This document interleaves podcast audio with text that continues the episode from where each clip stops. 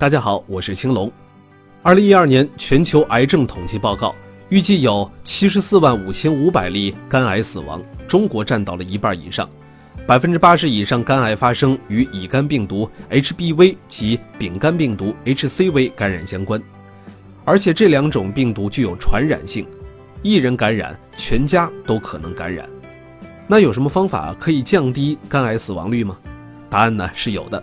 一九八六年，中国肝癌高危地区开始给零至十九岁年轻人口接种乙肝疫苗，十五年后，肝癌死亡人数降低了百分之九十五。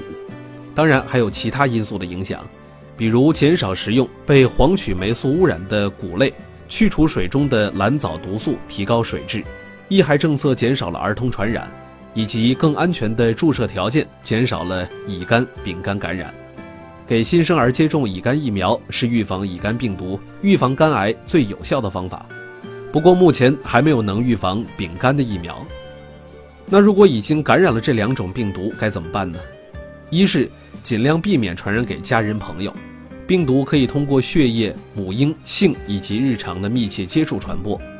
二是要积极接受治疗，未进展为肝癌的可以防止癌变，如果已经进展成肝癌的，也能降低病毒感染导致的死亡风险。